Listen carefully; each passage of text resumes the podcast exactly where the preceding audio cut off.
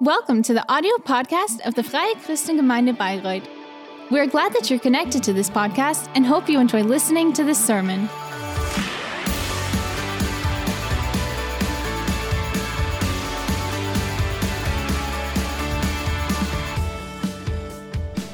I also like my Herzlichen service Dank. before. Thank you very much. Ja, ich wünsche euch einen Ja, gesegneten I- Sonntagmorgen. Uh, wish you a blessed Sunday morning, a blessed service. We already re- received much blessing today, Ich bin heute hier, and I'm here um today to to Segne preach, to end the, the preaching series Segne S E G N E. abzuschließen, also das to finish this. So today we have the great final, Freue ich mich ganz and. I'm looking forward to that. We started five weeks ago with the S for start with prayer.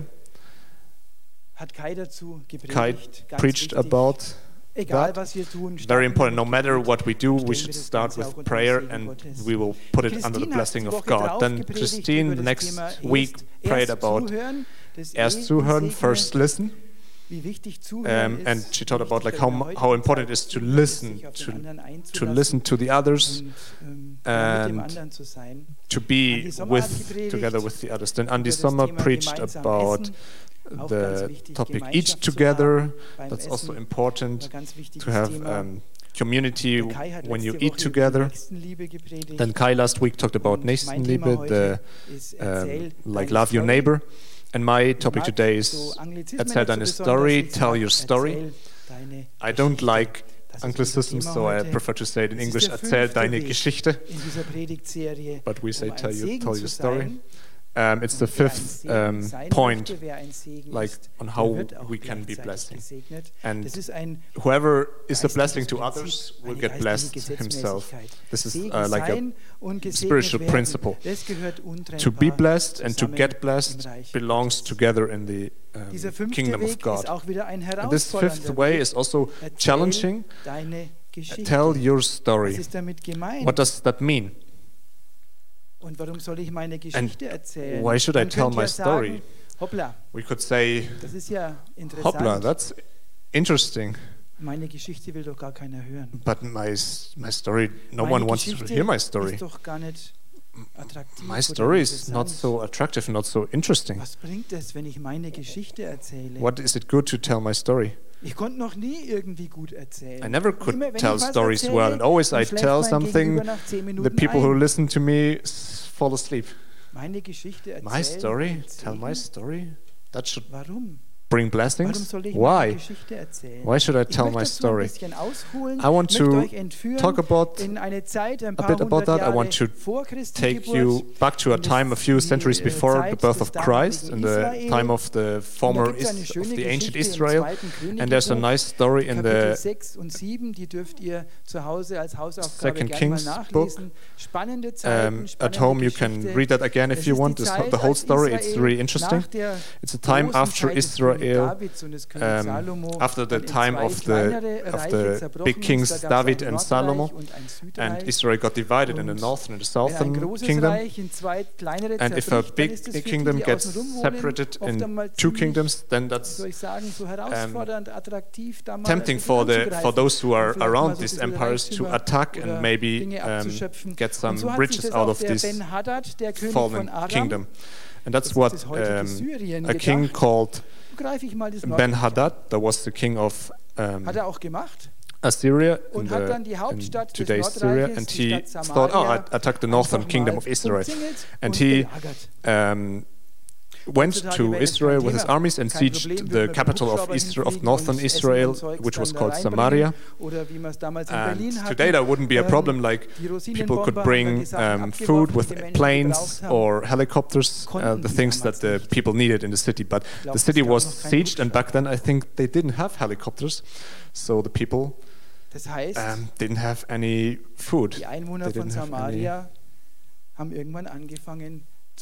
And the people started to to, to be very hungry and to starve. There was a Stadt. Und die Hungersnot wurde Yeah, it was dann really so bad to be in that könnt ihr im city. And the wurde um, so schlimm, and the crisis, the hunger crisis was so bad that haben, um sie zu essen. parents, you can read that in Bible, parents killed their kann man gar nicht children to eat them. I think we cannot imagine that. That must be so cruel, so horrible that parents start to eat their, mehr da war. their children because there's nothing else to eat. That is, sounds horrible. Verzweiflung in dieser The total um, despair in this. Und wenn es city. ganz schlimm kommt, geht es And meistens noch ein bisschen schlimmer. like- und das lesen and it wir can dann im get zweiten even worse, im Kapitel And we can read that in 3. 2 Kings chapter 7, verse 3. And there it says, And there were four leprous men at the entering in of the at the entering in of the gate. And they said one to another, Why sit we here until we die? Diesen vier Männern ging es noch schlimmer. Those four people were even worse. They had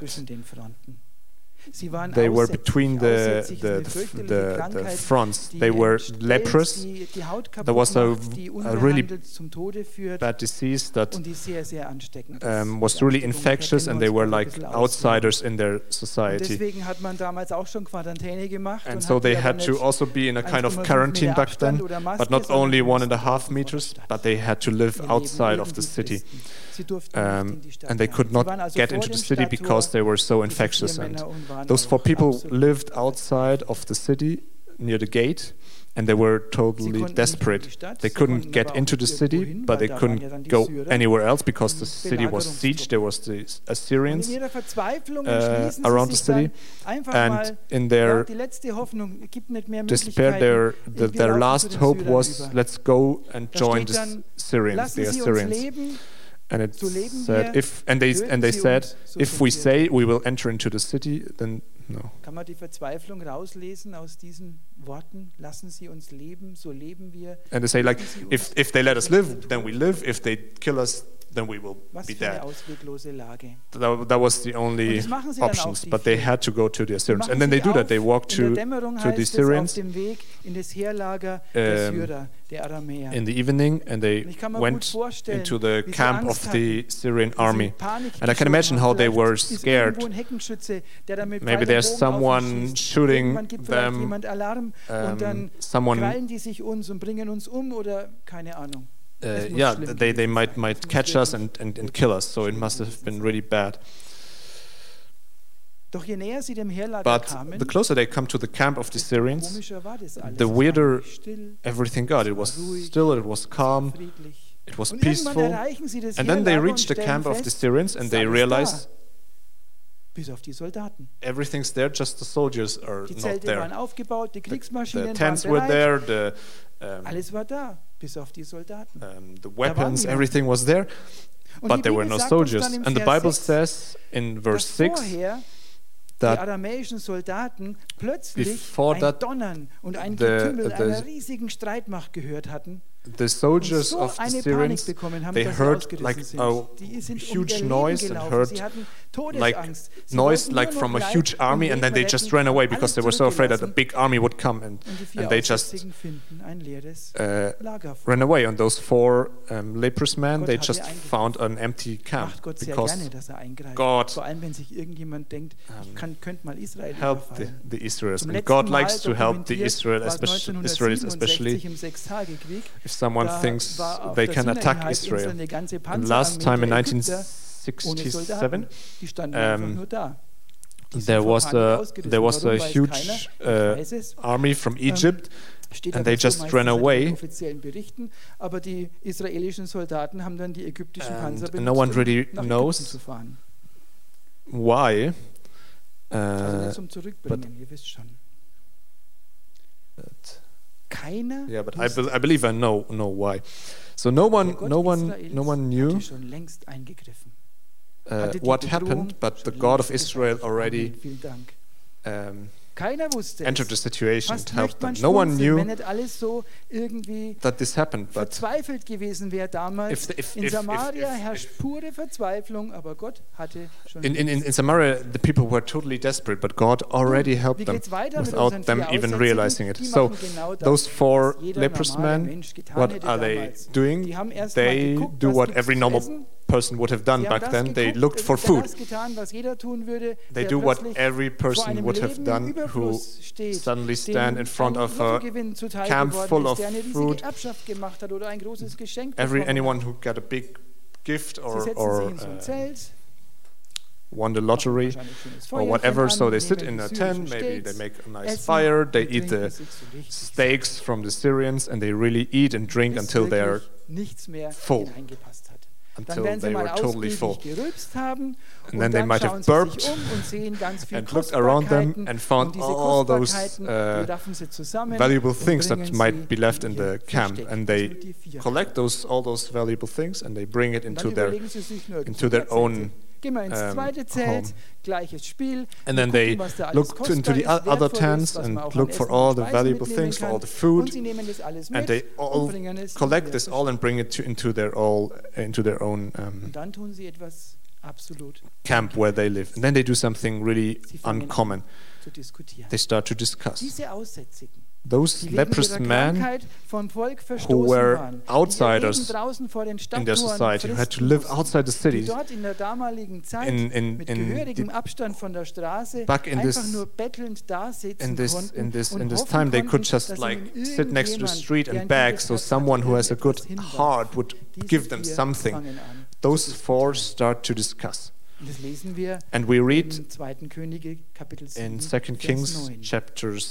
Chapter Aber 7 verse 9 sprach zum anderen, then they said one to another so we do not tun." well this day is a day of good tidings. Wenn wir das and we hold our peace. if we tarry till the morning light wird uns Schuld some mischief will come upon us. now und es dem therefore come that we may go and tell the king's household.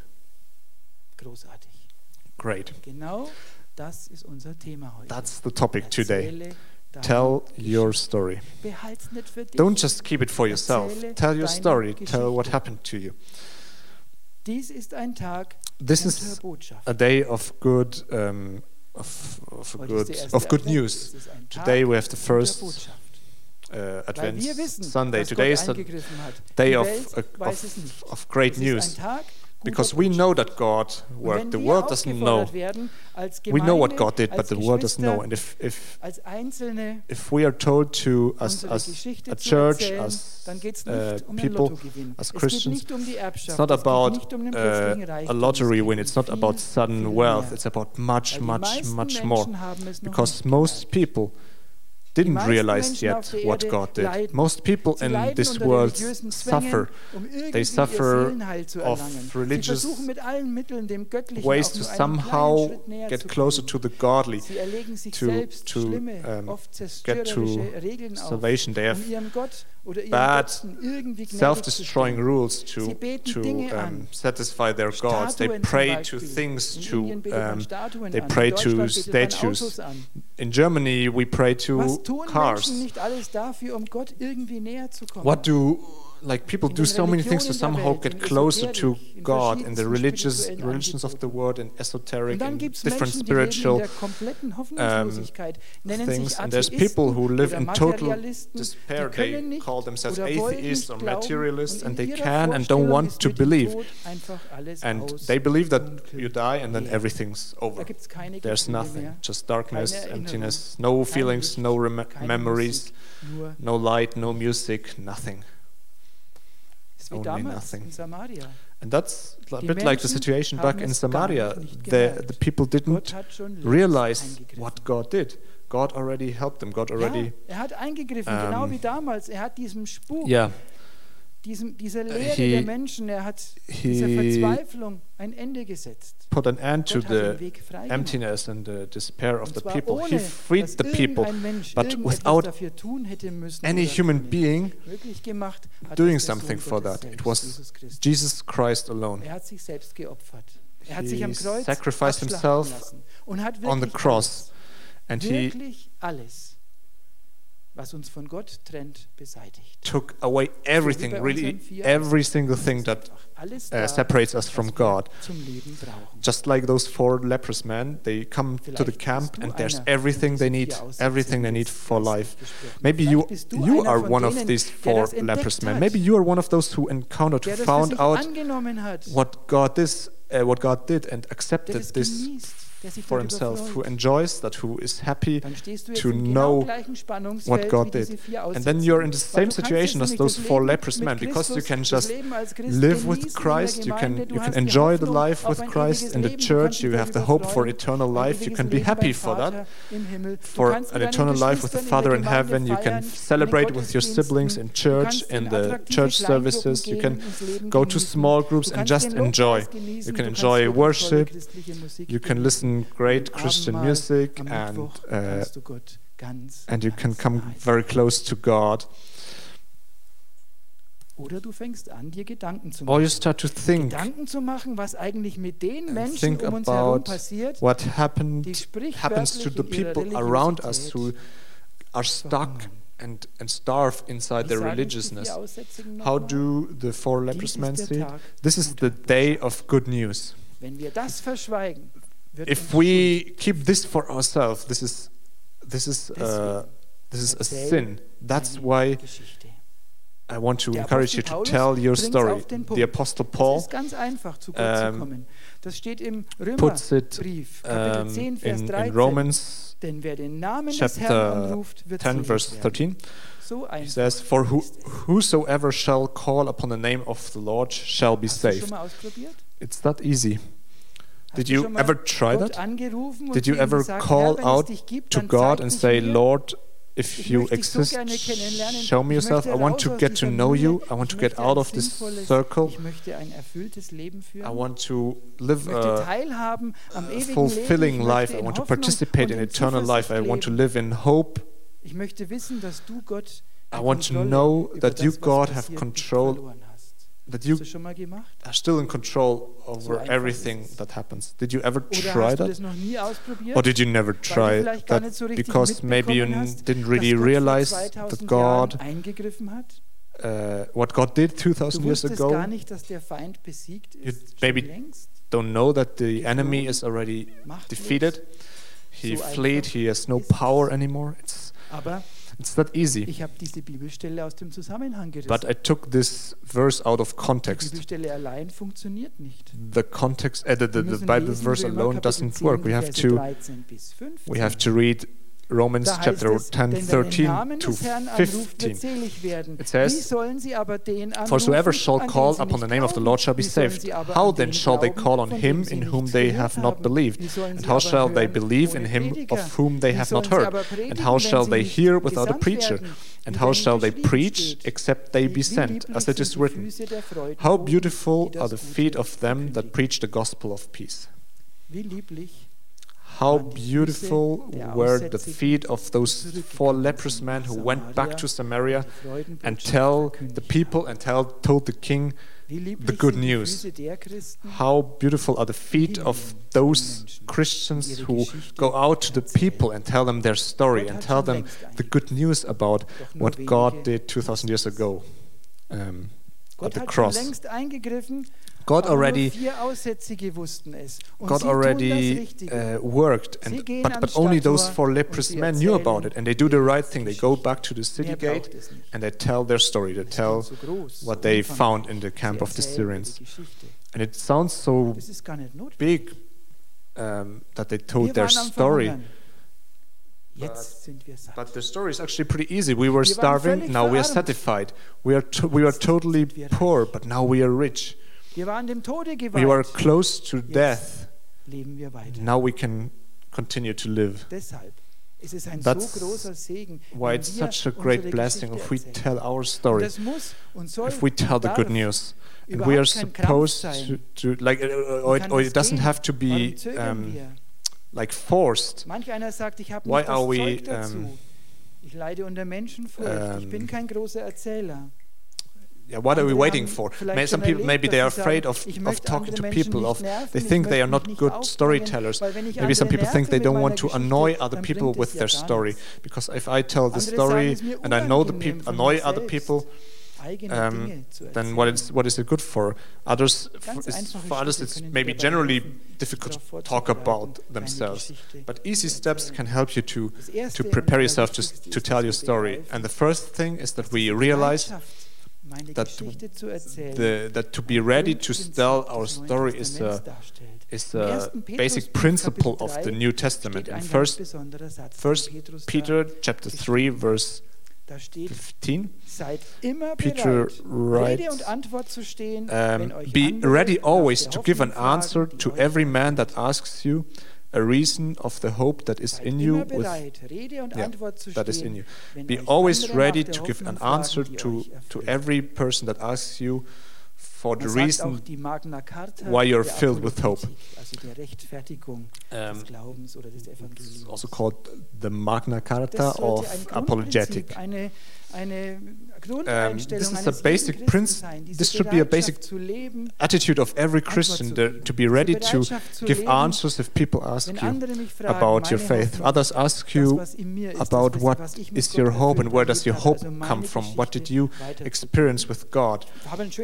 Ich habe einen schönen Satz gefunden, to, ich weiß nicht to tell your story it should be a bringt basic es auch auf den attitude. I once read- predige das Evangelium zu I don't know who said it, but uh, this thing preach your the gospel every time, and if you need to, then use words. ist nicht nur mit Worten. So telling your story is not only with words. You don't. It also means live die Hoffnung in so the others see that there's hope in you, merken, da ist was that the others see that there's something different with you, and let people ask you. This is the first point. Be ready fragen zu lassen. Christ for others to ask you questions. vorzuleben. Es geht überhaupt Live- live your- like live your Es geht nicht Christianity, and people wie heißt es so will ask you. It's not about like annoy people and just uh, Du musst nicht studiert haben, have a monologue and talking to the people. You don't have to haben über die to study anything. You just need your story about the hope that Vielleicht machst du es zum fulfills you personally. Maybe every morning before you start your day, you can pray Möglichkeit, dass Gott dir die to God gibt, als Bitte that He may give you opportunities diesem Tag zu to share your story with people. Und es werden unglaubliche Dinge in deinem Leben. And incredible things will happen to you. Und wenn man sich vorbereitet And auf so eine If you prepare Erzählung, also auf to das tell your story, Erleben, dann gibt es einfach nur drei Dinge, ähm, die man hier kurz erzählt. Das eine ist there's mein just Leben vor Jesus that you- that you have was war, to bevor tell. Jesus eingegriffen hat. talk about like Was your life before Jesus Jesus, what was before you encountered Das Jesus, before ist, Jesus Wie ist came Jesus into your life. Wie habe ich das erlebt? Wie hat es sich gezeigt? The Wie second thing is, how did? Jesus encounter me? How did ist, Jesus wie enter my mein life Leben jetzt aus, concretely? And then the third thing is like, how does my life looks after. Jesus entered my life? How does my life look now? And it doesn't have to be more than that. Those three points. And the easier and the more natural, the more authentic um, it is, and the more attractive to- ist doch den for people to listen to. ja, And zu, the äh, aim is- dass er sagt, beim Gegenüber meine ich, Uh, the, the, the, the, beim the aim is to, das möchte ich auch. to, to make the other person Und wir haben auch want the same. If, if you talk about your experience, the other person, it's about the other person thinking, okay, I want that too. Und Weise, And in the Ähm, New Testament, we have das ist wirklich stories äh, where we can see how easily gesagt, der, der sich nicht so berufen fühlt, people Geschichten zu erzählen, could tell their stories. and that can encounter, uh, encourage Einmal war ein everyone who, who, von Jesus geheilt worden. Who, who is afraid of telling their story and thinks they cannot Pharisäer natürlich auf dem tell their story well. So once Jesus geholt, haben ihn vor den um, healed gezerrt und haben a blind man, and then they and, and on, on Sabbath, and it, it was considered not to be good to work on Sabbath. So they took him äh, er sagt keine theologische Abhandlung, sondern der And- Blinde sagt nur eins. and and, ich weiß nur eins. Wait, wait. But in the situation when jetzt kann ich sehen. in the situation when the um, Und damit hat er when they asked the blind person what Jesus did, Israel den Boden there was entzogen. not he did nothing complicated. He just said, "One thing I know that where I was blind blind, und jetzt kann ich sehen. now I see." I was Wie will man blind, now I see. That was the story. That was the story of the blind man. And this is not a huge theological sie ihn dann rausgeschmissen, uh, weil sie es nicht begreifen. thing, and then they uh, sent this blind man away because. His story was so mhm. simple. Und jetzt kann ich sehen. And I was blind, now I see. This is our story. Kennt ihr den Lazarus? Do you know Lazarus? Der Lazarus war Um, gestorben. the man who died and he was Und dann kam dead for four days and then Jesus came and he und gesagt, komm brought him back to life and he called him to come out of the, the tomb. Lazarus seine Geschichte erzählen and if, if Lazarus would have would have Der brauchte nur had to tell a story. He didn't need to say anything. He just had to walk through the uh, city back then in ich Betania war tot, and just and just and people would see like Geschichte. Und das he is alive. He was dead, but he is wie Jesus in alive. This can be your story, no wie du ihn matter how Jesus worked in your life, how you got to know. Jesus, how he changed you. Christus kennenlernt, dann wird man Because if you get to know Jesus, you get neu, heißt es changed. In the gospel it says, "See, I make everything new," and it can be such a simple thing. I was sick. Jetzt bin ich gesund. Now I'm um, uh, healthy. abhängig und süchtig. I was addicted to something. Now I'm free. Ich war so wahnsinnig depressiv. I was so Und depressive. jetzt freue ich mich über And now I'm happy about every single new day. Ich war so einsam. I was so lonely, Und nun habe so ich eine alone. große Familie And now I have a big family and always someone who listens to me. Ich war so verzweifelt. I was so desperate, Und nun habe ich Hoffnung. and now I have hope.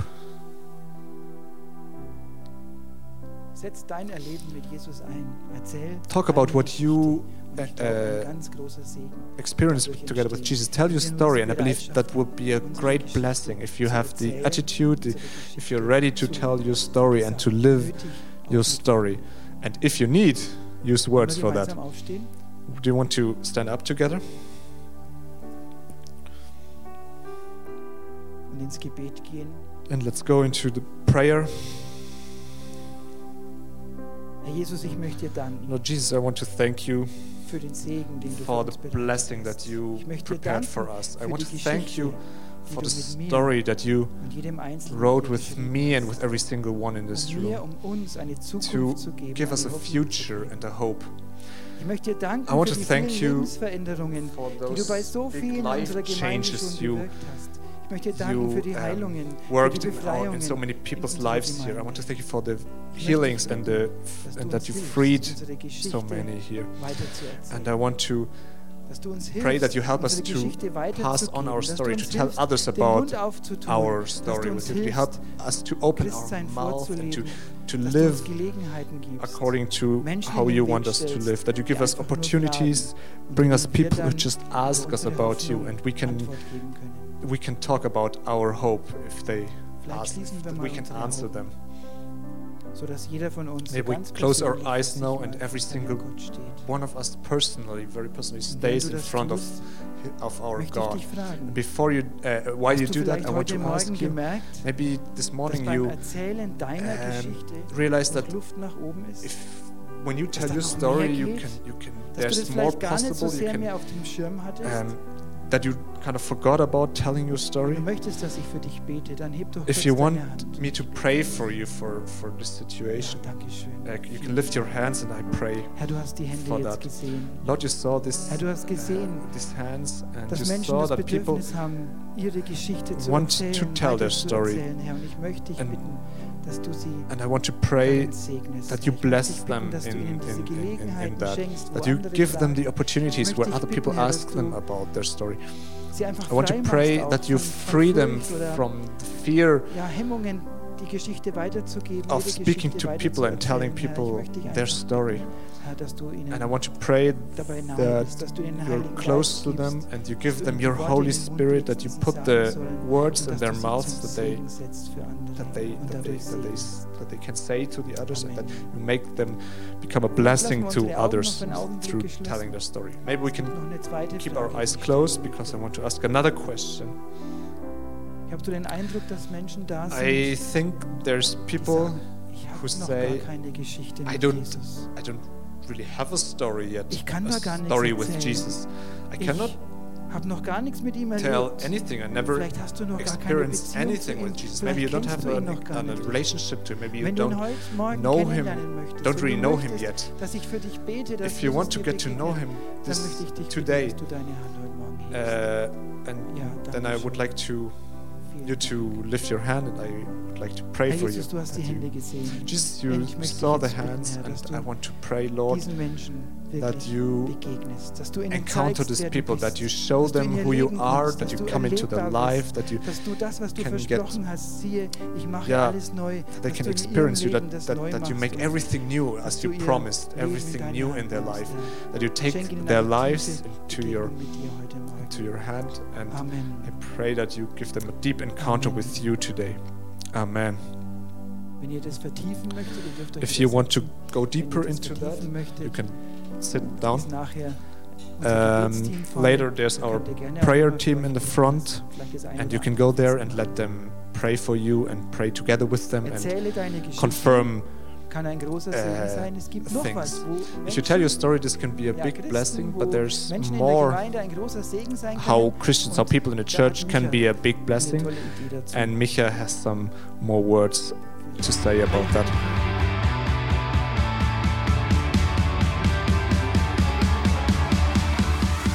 If you liked the sermon, feel free to share it with your friends or leave us a comment. We would be glad to personally get to know you, and you're warmly invited to visit any of our Sunday services. You can find more information on our website at www.fcg-bayreuth.de. There, you can also write us a personal message if you would want to know more about a Christian life with Jesus or have any other questions about the Christian faith. Till next time, goodbye!